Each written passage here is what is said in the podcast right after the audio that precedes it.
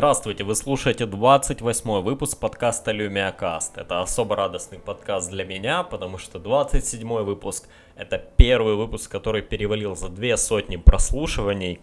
Круто-круто, надеюсь, что больше людей с Windows фонами будет слушать подкасты, и это станет реально популярным на нашей платформе.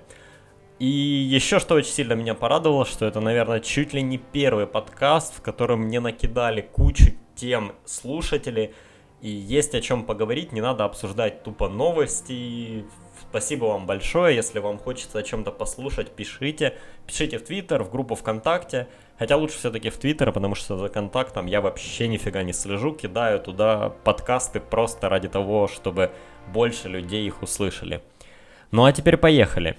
Первая тема сегодня, про которую просили поговорить, это планшеты на Windows, Windows RT, что же нас ждет дальше и как все начиналось. Давайте вернемся немножко назад, вспомним, как все начиналось.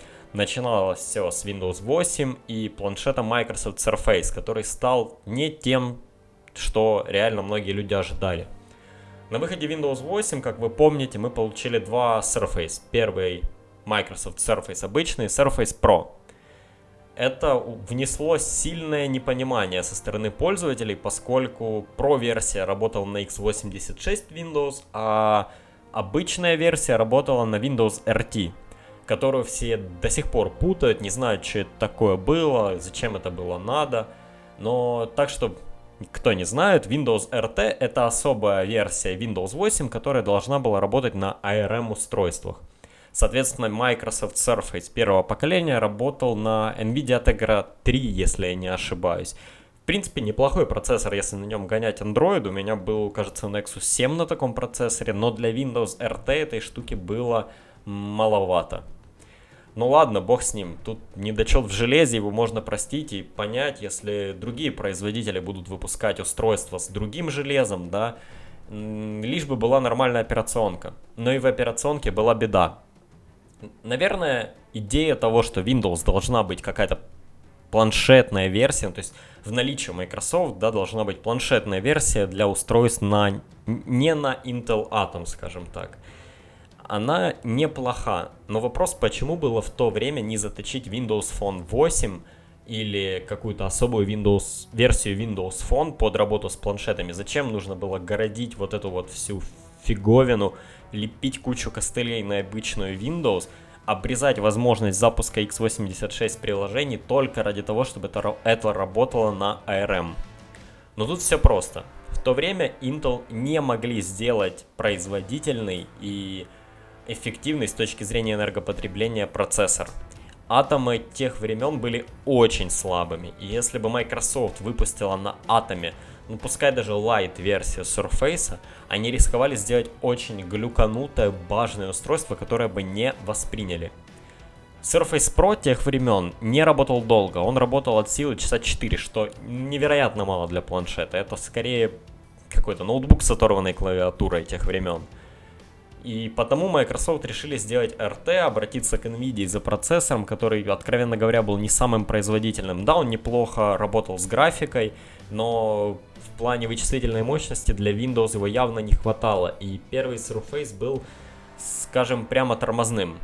Так или иначе, были производители, которые подхватили эту идею, если я правильно помню, были и Asus, и Acer, и парочка Dell, что-то такое, которые работали на Windows RT просто потому, что у них тоже не было выбора, они хотели иметь партнерство с Microsoft, они, наверное, хотели иметь свои планшеты, кому-то казалась идея о том, что Windows RT полетит правдоподобной, хотя, честно говоря, я никогда не воспринимал ее всерьез. Да, первый Surface был неплохим устройством, скажем, точ... с, точ... скажем, с точки зрения идеи, но как устройство он был не очень. Прошка была неплоха, но работала очень мало. И вот именно с таким очень сомнительным началом Microsoft вступили в производство планшетов. После, это, после непродолжительного времени, после того, как все уже забили на производство RT планшетов, Microsoft обновляют линейку Surface. Они выпускают Surface 2 и Surface 2 Pro. 2 Pro, в принципе, неплохой планшетик. Он работает дольше, чем первая прошка, но все равно недостаточно долго для планшета. А вот э, Surface 2 RT это абсолютно странная фигня. Она до сих пор работает на RT, хотя все производители отказались от этой штуки. А, она производительная и имеет неплохой экран, в принципе. Но она никому не нужна, потому что нет софта. А почему нет софта? Когда выходил первый Surface, само собой софта не было, поскольку ну, это молодая операционка, под нее нужно всего написать. Если бы Microsoft сделали в, какой, в каком-то виде переработанную OS Windows Phone, то разработчики могли бы портировать свой софт. Но Windows RT это редко кака. Э, код в ней работает и не такой, как на Windows 8, и не такой, как на Windows Phone. То есть, если вы разработчик под Windows Phone, или же разработчик под Windows 8, то вам придется переучиваться или доучиваться, чтобы писать под RT. Вот такая фигня. Мало того, что под Windows Phone не особо-то хотят что-то писать, или под Windows 8, ну тоже не стремятся, будем откровенны. Но у нас теперь появляется еще и RT, под которую надо писать третий софт. И вместо того, чтобы пообещать, то, что пообещали людям, да, пообещали одну платформу для всего, одну платформу для разработки, бла-бла-бла, единый код, то в реальности люди получили нифига не единый код, это с точки зрения разработки. И уж будем честны, люди получили не один и тот же опыт на всех устройствах. Сейчас с выходом Windows 10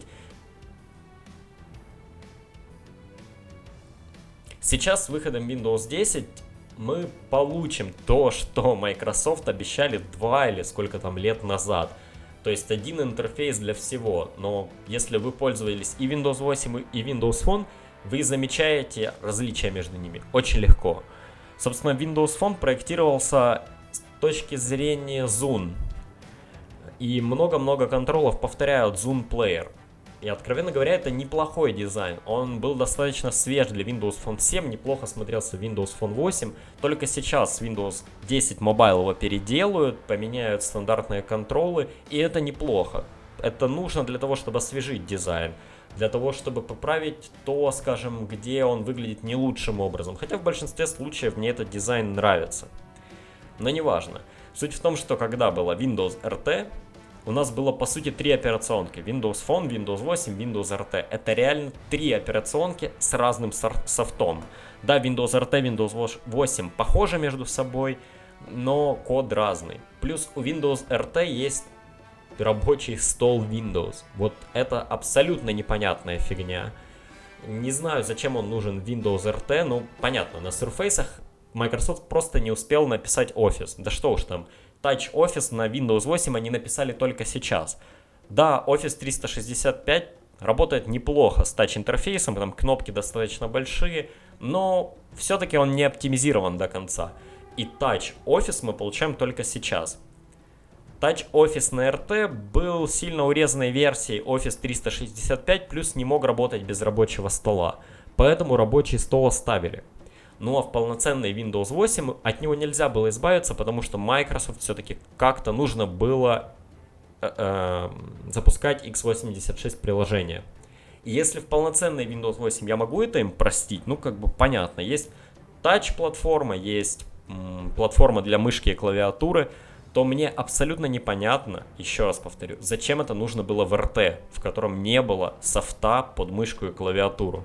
Ну, откровенно говоря, там и тач софта не особо-то было, потому что разработчикам было лень портировать туда свой софт. Так или иначе, Surface 2 и Surface 2 Pro вышли, про вторую версию все забыли, прошка была у кого-то, но они до сих пор не были прибыльными. То есть что-то Microsoft не хватало. После чего на сцену выходит Nokia, да, такой уже, можно сказать, почти-почти новый Microsoft, но еще не купленный, и показывает свое детище – Lumia 2520. Это планшет от Nokia времен Ella, по которой работал на RT. По сути, это было прекрасное устройство. Отличный Full HD экран с Clear Black технологией.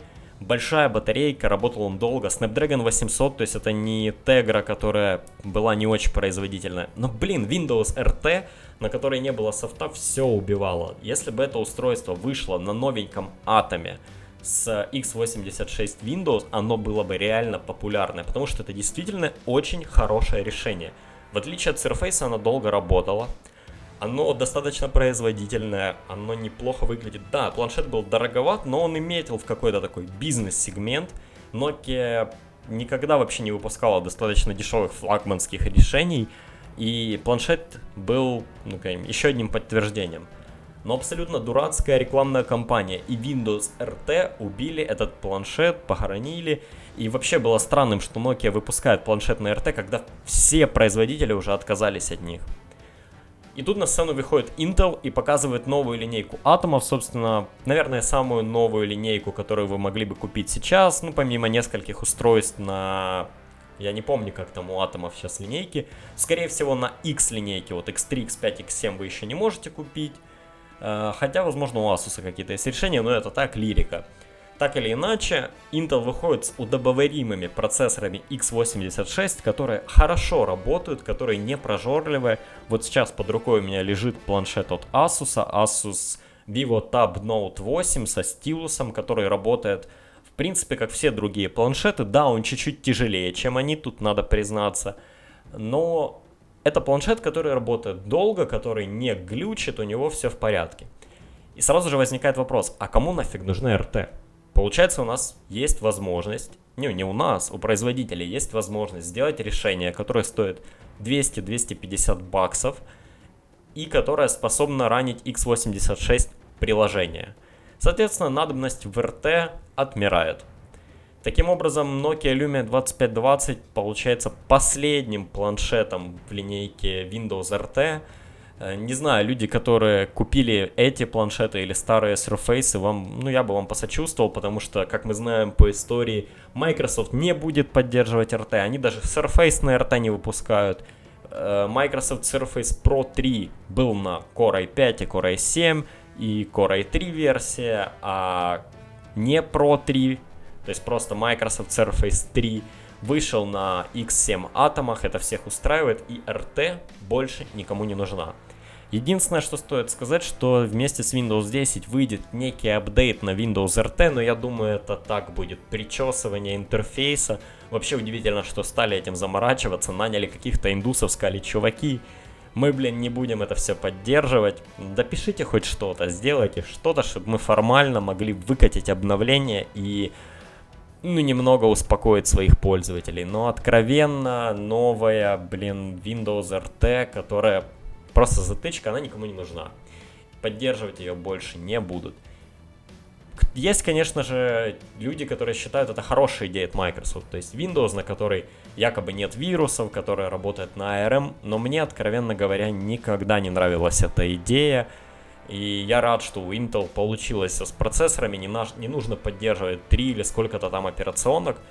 Единственное, что Microsoft могли бы сделать, это взять Windows 10 Mobile – и перепродумать ее так, чтобы она работала на устройствах с широким экраном. Тогда была бы возможность выкатить версию этой операционки для старых Surface, вот той же Lumia 2520, и тогда, возможно, это были бы реально очень полезные устройства. Но, честно говоря, этого не будет, я в это не верю, ну вот как-то так. И следующая новость, раз уж мы много говорили о Nokia, но, новость, о которой я сам не слышал, честно говоря. В общем, когда я подбираю э, новости к подкасту, у меня есть некий набор моих источников, еще чего-то, кому я доверяю, кто достаточно проверенный. Но вот этой новости я раньше не слышал, а новость о том, что Nokia, возможно, подпишет партнерское соглашение с Meizu и будет выпускать телефоны на их мощностях. В принципе, я готов в это поверить. Сами Nokia будут проводить какой-то секретный пресс-ивент 28 числа, ровно перед выпуском Windows 10, как ни странно, на котором они, скорее всего, скажут, с кем же они будут вместе работать.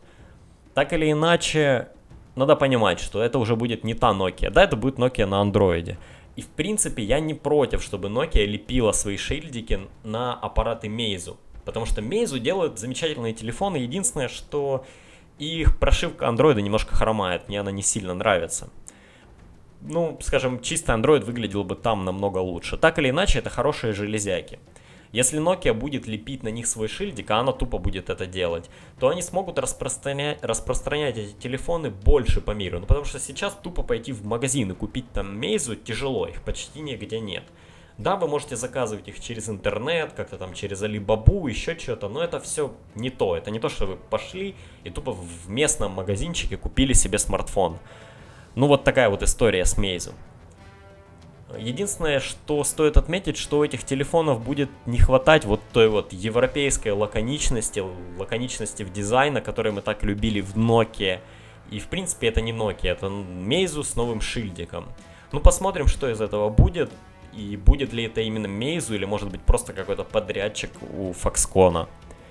Кстати, говоря про Foxconn, прошла новость о том, что часть Lumia будет делаться именно на этом заводе, поскольку ну, людей из подразделения мобильного Microsoft поразгонял, то им нужно где-то где делать свои Lumia.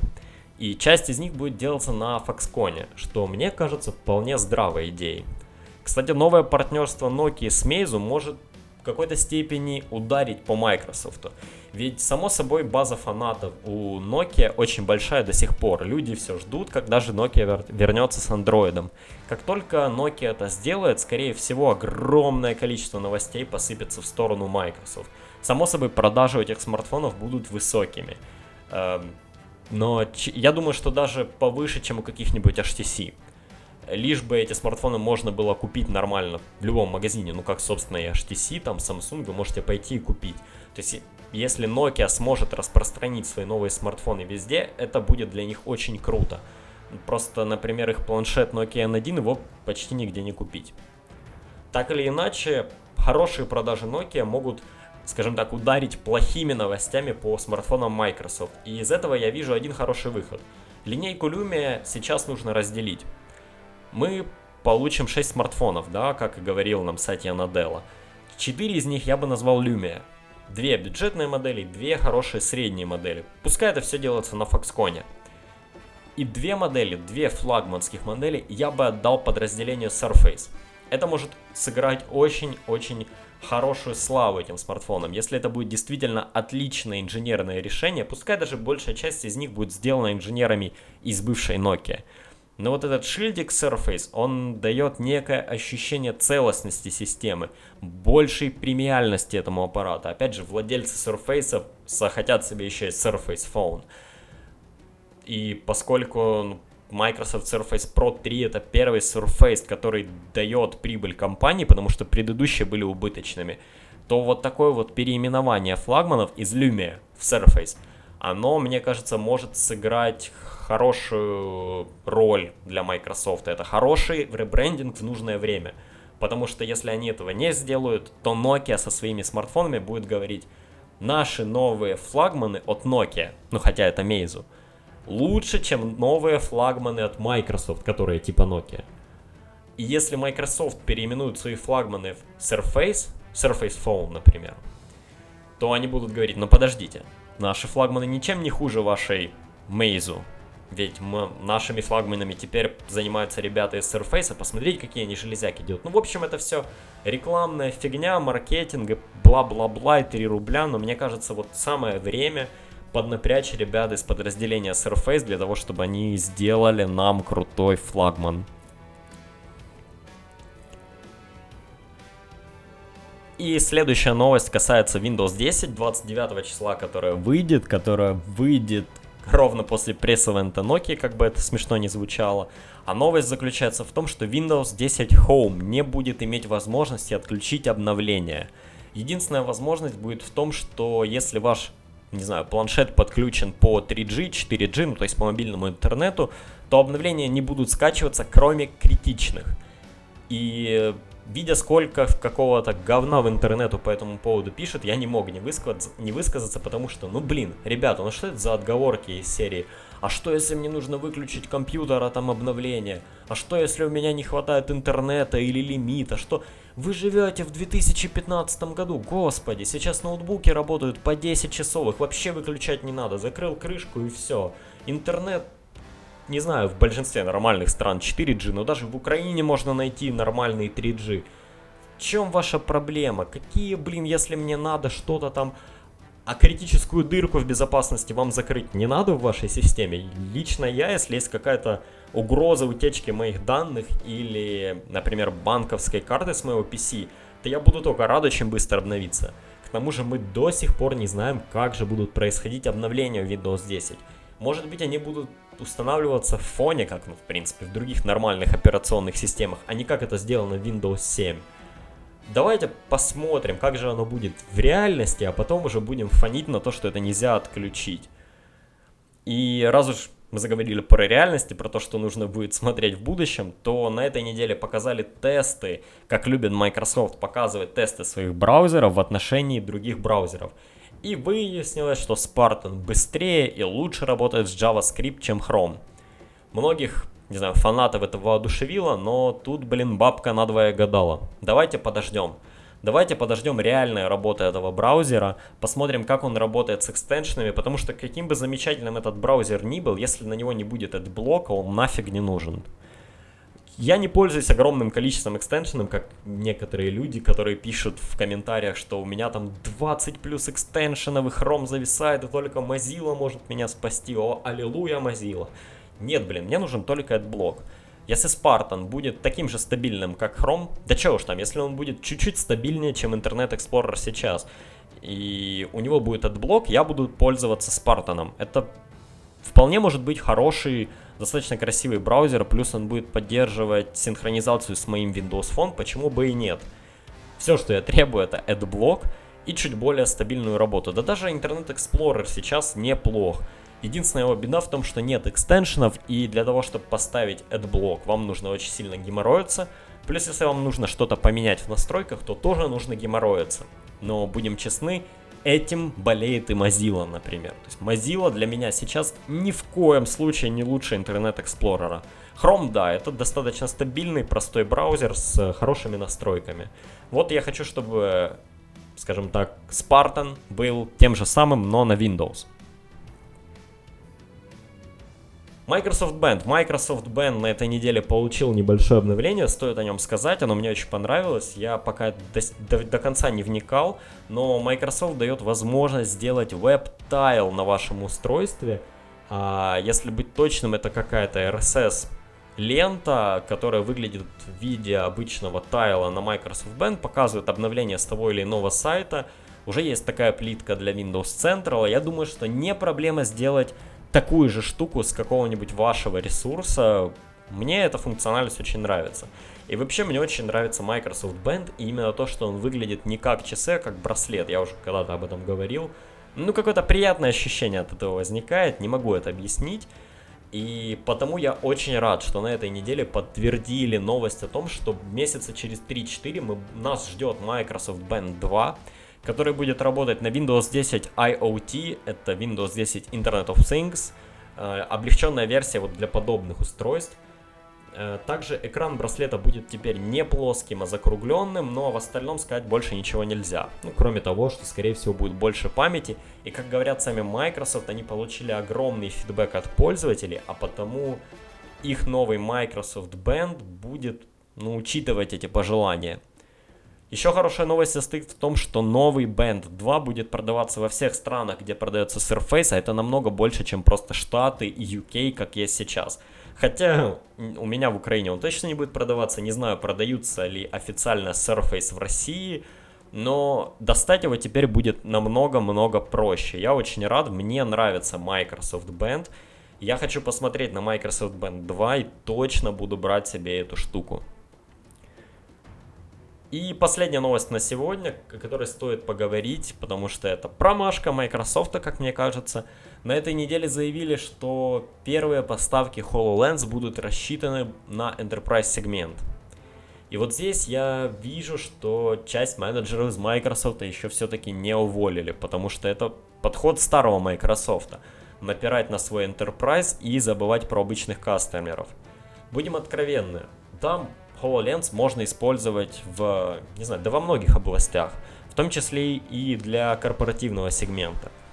Но, блин, именно вот домашние пользователи, да, любители, которые пишут софт, которые захотят писать софт для дополненной реальности, вот именно они могут продвинуть эту идею в первую очередь, а уже за ними подхватят какие-нибудь Autodesk, Adobe, еще кто-то. Да они и так будут работать над софтом для них. В первую очередь нужно бы озаботиться, чтобы Microsoft HoloLens был доступен для обычных пользователей. чтобы они могли играть на нем в Майнкрафт, я не знаю, да, даже порно смотреть. И, не знаю, заниматься всем, чем им хочется. Заменить этой штукой телевизор у себя дома, общаться через Skype и так далее и тому подобное. В корпоративном сегменте, ну, максимум пару компаний поиграется с этой штукой и тупо забьет. Это не лучший шаг со стороны Microsoft, а один из немногих не лучших шагов, которые лично я не поддерживаю, ну, помимо их рекламных кампаний. Так или иначе, ай-яй-яй, Microsoft, надо было этого не делать.